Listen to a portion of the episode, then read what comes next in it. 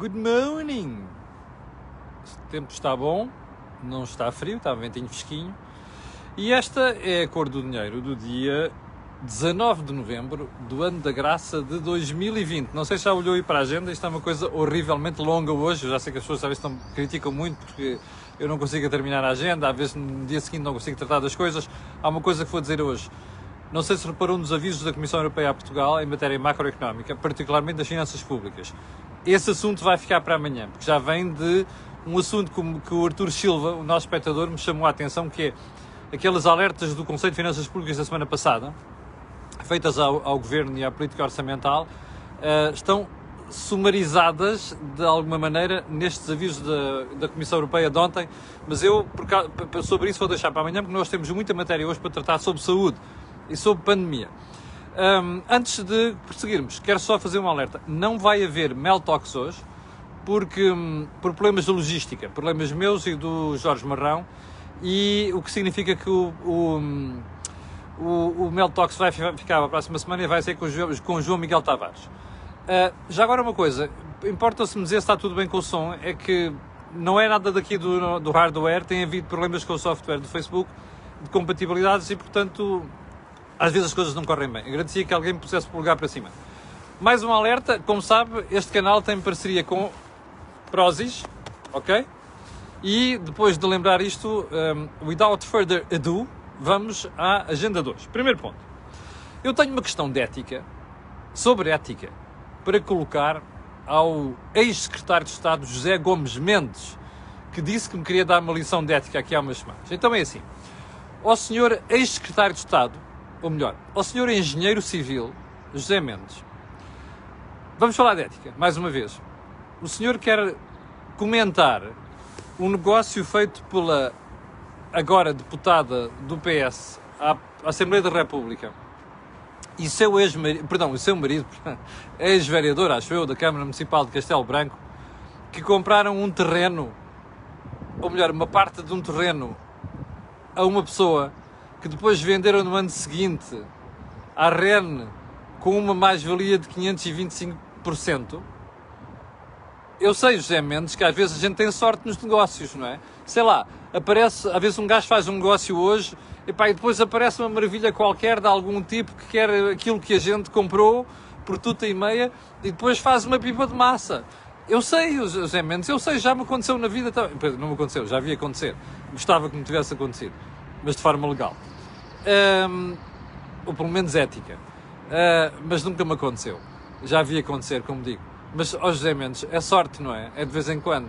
Agora, quando, o, quando já se sabia que ele ia fazer uma subestação elétrica da REN e até tinha sido pedido um parecer à própria Câmara Municipal de Castelo Branco, como contou o meu colega José António Cerejo, que eu tenho, tenho, tenho um, um, um respeito enorme pelo José António Cerejo, conheço há muitos anos, e costuma denunciar situações destas, gostava que o, que o senhor engenheiro civil, professor universitário, ex-secretário de Estado José Mendes, me comentasse este pormenor de ética, não é?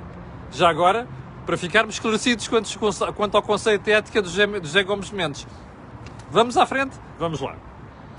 Hum, Paulo Cafofo, aquele que anda agora a candidatar-se pelo PS na Madeira, uh, ontem veio... Um, veio acusar o PSD de ter aberto as portas dos, aos abutres do Chega.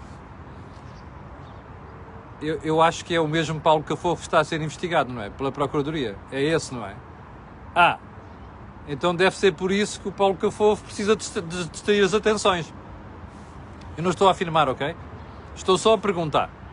Às vezes dá jeito, não é? Olha, a gente tem um fogo aqui, mas se nós arranjarmos um fogão ali, um fogão no sentido de fogo grande, as atenções vão para ali, os bombeiros também. É essa a ideia, Paulo Cafofo. We're not stupid, ok? We are not fucking stupid. Ponto seguinte. Ao pessoal da TAP, já olharam para as condições de renegociação de contratos de pilotos e de pessoal de voo da Lufthansa? Não? Eu amanhã virei aqui lembrar, ok? Deem uma olhada. Vão lá fazer pesquisa. Faites la liaison. Mas se não forem fazer pesquisa, amanhã eu venho aqui dar os pormenores, está bem? Está prometido. Ponto seguinte. E o PCP vai mesmo fazer o seu congresso no outro fim de semana. Eu acho que vou aproveitar para o outro fim de semana, precisamente pela borla que vão dar ao PCP, e vou-me vou -me, vou -me distrair. Vou passear aí pelo país fora, que é coisa que me está a apetecer fazer, não consigo fazer neste momento, por uma questão de respeito com as normas. Uh, nós temos de dar o exemplo, não é? Uh, Oscar Ratola Branco, se calhar vamos dar umas voltas ali à, à planície alentejana. Eu depois explico porquê, ok? Só uma coisa, ouvi ontem um camarada Jerónimo dizer que o PCP vai reduzir os delegados a metade, 50%. Pá, eu estou muito feliz com isso. Ah, os milhares de convidados não vão aparecer. É pá, eu estou muito feliz com isso, não é isso, ó, ó Jerónimo Souza. É o exemplo que se passa para a sociedade. Aqui não é um problema saber se a organização vai ser impecável. Percebe, camarada? A questão é o exemplo. Nós temos que dar o exemplo, liderar por exemplo. Percebe, camarada Jerónimo Souza? É só isso. E o nosso professor, Marcelo, está preocupado com a percepção que o Congresso do OCP pode passar para o país. Não fique só preocupado. Diga isto abertamente, de forma clara, ao povo português. Que é para nós não ficarmos a pensar que o senhor está borrado de medo de arranjar um chatice, uma chatice com o PCP e depois lá se vai a reeleição, nos termos em que o senhor precisa. Mais um recadinho para o Presidente da República. Adiante. Um, ouvi dizer, aliás, eu até pensei que isto fosse fake news, palavra, mas depois fui ver. Isto é uma coisa que está no, saiu na Renascença, na, na Rádio Renascença, no, no, site, em parceria com o SAP. Epá, eu até estou, ainda, ainda estou para acreditar nisto, palavra de que é uma história escabrosa sobre uma escola que decidiu adotar linguagem sem género para promover a diversidade. Querido eu até pensei que, eu, eu juro, sério, ainda estou na dúvida hoje se isto não é brincadeira, percebe? Se não é uma piada qualquer, bom, acho que é melhor ficar por aqui nessa matéria. Pode, isto pode correr mal, o comentário pode correr mal, ok? Eu espero, sinceramente, espero que isto seja fake news. Espero mesmo. Vamos então à, à agenda de hoje, vamos lá. Ainda temos muito tempo hoje, ok? E já temos 7.100 pessoas em direto. Então é assim.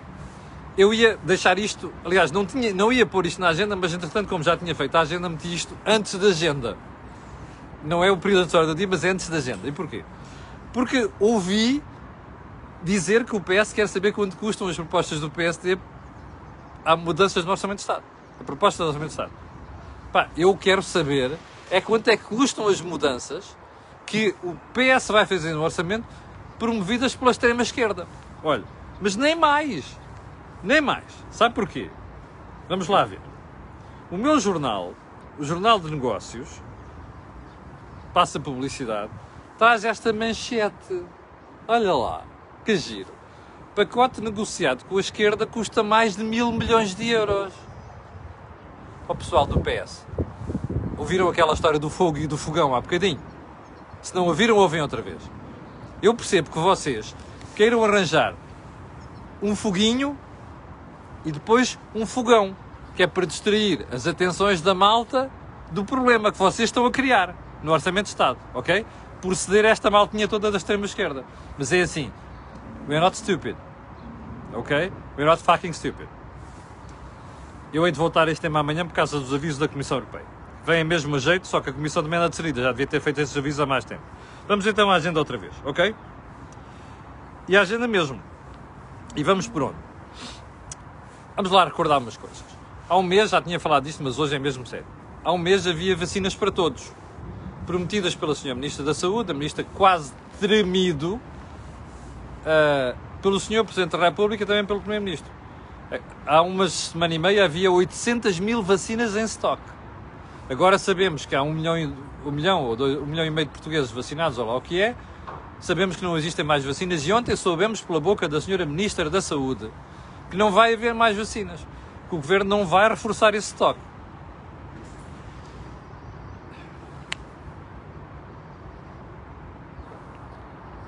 Um, dois, três, quatro, cinco, seis. Já me acalmei. A mesma ministra, ontem, até veio mais longe. Veio pedir para aqueles que não estão na primeira linha das necessidades como destinatários de vacina, epá, não sejam vacinados. Então espera aí. Porquê é que há um mês havia vacinas para todos? Só um pormenor. Eu não sou médico, mas não convém reforçar a vacinação contra a gripe, porque até deixa as pessoas mais protegidas do ponto de vista imunitário, porque depois apanharem uma porcaria qualquer do, da Covid-19? Não, não sei. Só não percebo uma coisa, porque é que há um mês nos diziam uma coisa e agora vem dizer outra. Está a perceber o problema disto? É, é isto que descredibiliza o governo. Mas ah, nós andamos há oito meses com esta marmelada, percebe? Deem-me uma razão para elogiar o governo que eu não encontro. Deem-me uma razão para chamar competente à Ministra da Saúde que eu não encontro. Não encontro. Para além daquela pancada ideológica de esquerda, para além daquela estilo esquerda caviar que ela evidencia todos os dias, eu não encontro uma razão para elogiar esta senhora. Isto parece aquela conversa das máscaras, com a avózinha a dizer em março: as máscaras passam uma falsa sensação de segurança e agora as máscaras são fundamentais. Percebe? É isto que se passa. Isto é a imagem deste governo. Isto é a imagem da política de saúde em Portugal. É uma incoerência, é uma soma de mentiras sobre mentiras. Esta malta não sabe o que está a fazer e está a fazer navegação à vista. Não há um plano, não há nada de coerente nesta marmelada, percebe? É isto que é preocupante. E ouvir a senhora dizer que ela mesmo deu o exemplo que ela disse ontem, não é? Em matéria de vacinação de saúde, ela não se vacinou. Epá, francamente, o que é que isso diz aos portugueses? Não é? É o que é o suposto o quê? Nós batemos palmas à senhora ministra porque não se vacinou. Eu quero lá saber. O que eu quero perceber é porque é que esta incoerência na comunicação, não é? Dá a sensação que eles não têm a mínima noção do que andam a fazer.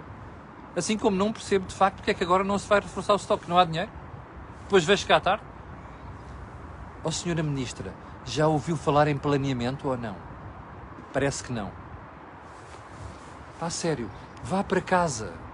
Ou então volte para o seu hospital, é o Hospital de Aveiro, não é? Eu não queria estar no lugar dos profissionais do Hospital de Aveiro. É que uma pessoa assim, a gerir aquela brincadeira, epá, aquilo é desastre pela certa, percebe? A senhora é capaz de estar bem num gabinete qualquer a fazer estudos, se calhar mal feitos, mas pelo menos não provoca estas desgraças em matéria de gestão de saúde. Bem, vamos lá. Não, ainda não acabei com a ministra, ok? Está a perceber que é que hoje não vou falar de macroeconomia? É que é tanto disparate na área da saúde que isto até dói. Então vamos lá. Eu ontem vinha de carro, tinha acontecido, e eu ouvi a senhora a dizer que nomeou uma task force para aplicar a vacina da Covid já em janeiro. Esta é agora a próxima, esta é a próxima. Então é assim, já percebeu? Uh, isto é assim, neste momento você está numa competição a nível internacional. É assim, a minha é maior que a tua.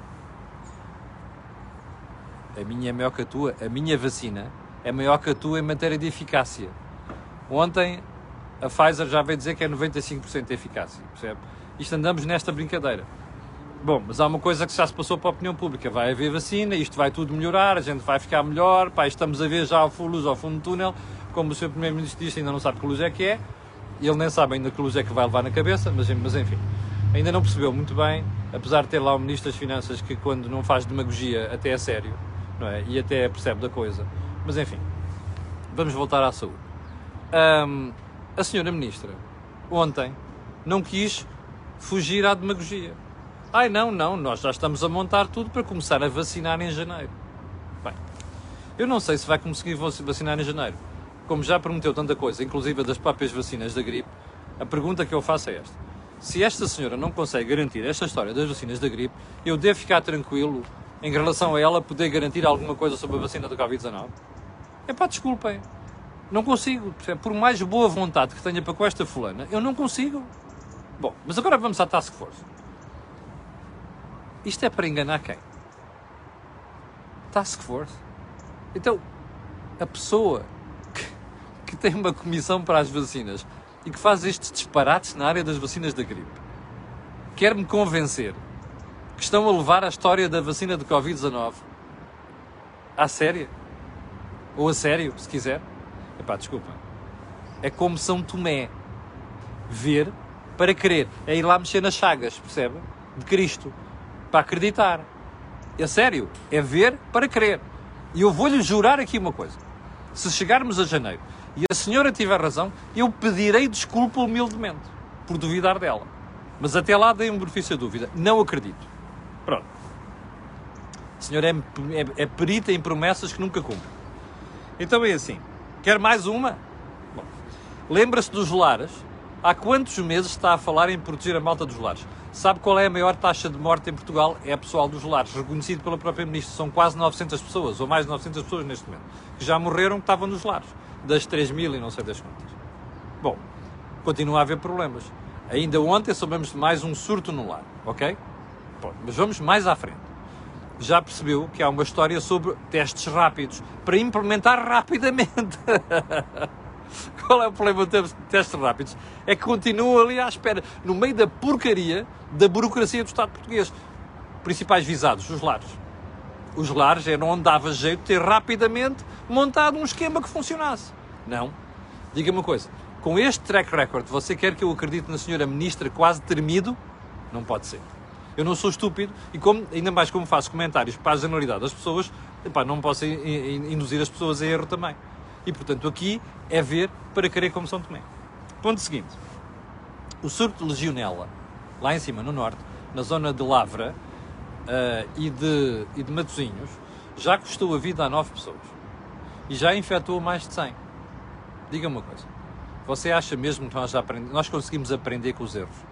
Lembra-se do surto de legionela aqui ao pé de... Aqui, Santa... Uh, aqui ao pé da bomba dela, já não me lembro agora do nome. Uh, Lembra-se disto ou não? Santa Iria da Azóia. Lembra-se? Bom, repetiu-se lá em cima. Pá, o que é que andam a fazer as autoridades?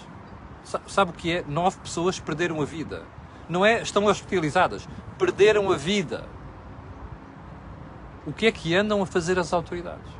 Como é que a gente não aprende com os erros, percebe? É, faz impressão. Isto faz impressão, percebe? o Estado português, que tem gente para tudo, percebe? Até para não fazer nada nos serviços públicos. Está a ver?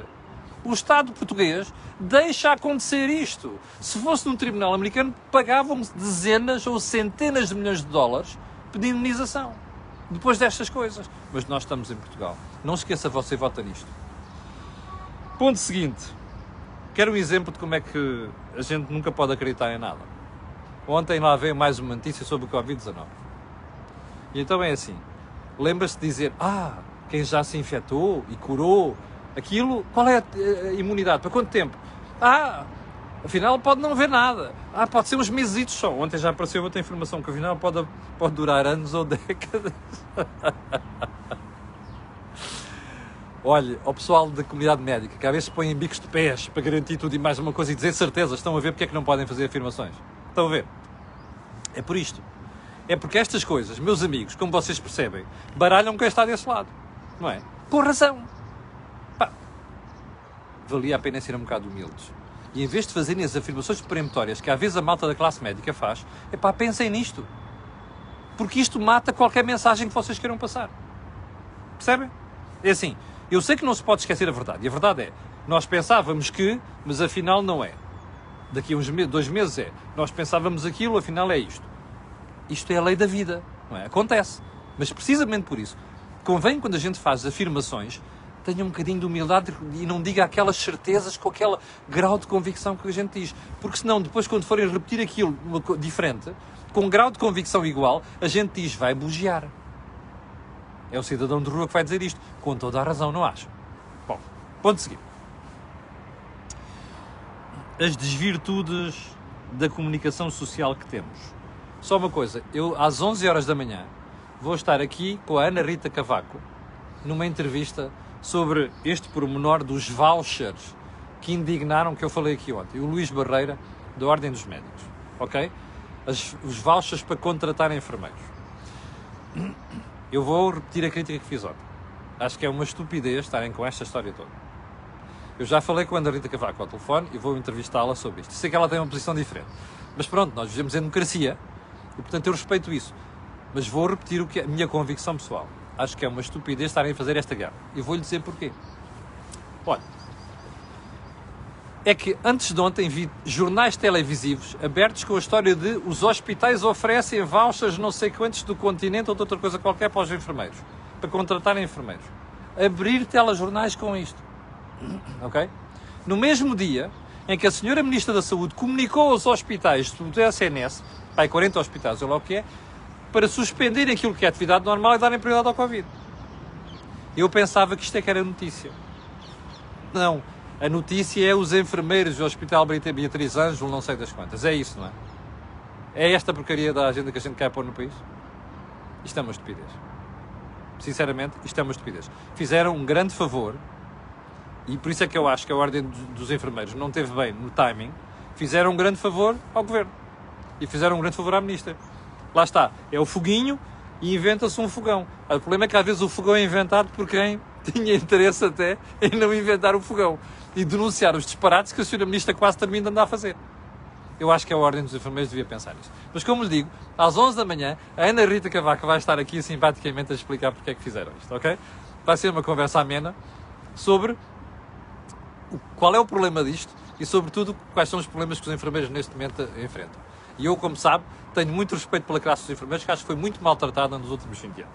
Bom, já, já, já, já alargámos claro, bastante este, o, o timing de hoje.